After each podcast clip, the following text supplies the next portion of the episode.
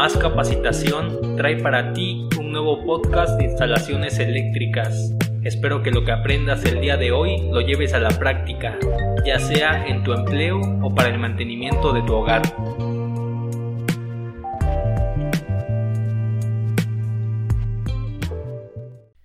¿Cómo conectar un socket con un apagador sencillo?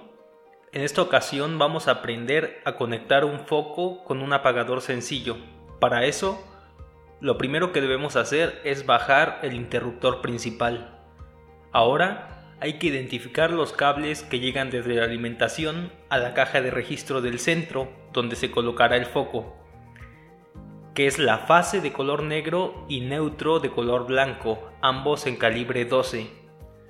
Procedemos a meter la guía en la tubería o canalización hasta donde se va a colocar el apagador.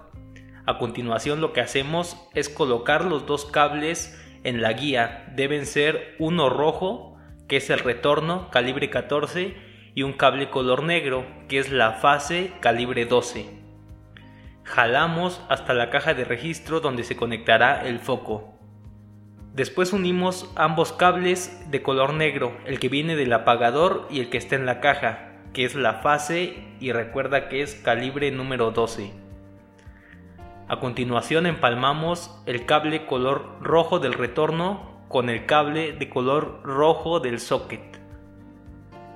Después de eso vamos a empalmar también el blanco que es el neutro que viene desde la alimentación con el cable blanco del socket colocamos la tapa de, la caja de registro y atornillamos.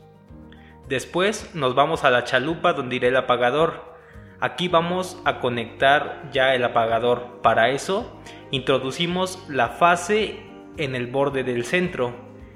Recuerda que la fase es de color negro y lo vamos a introducir en el borde del centro del apagador. Después de eso vamos a conectar el cable de color rojo al apagador en el lado extremo de este. De esta manera hemos concluido la práctica y podemos probar la instalación eléctrica.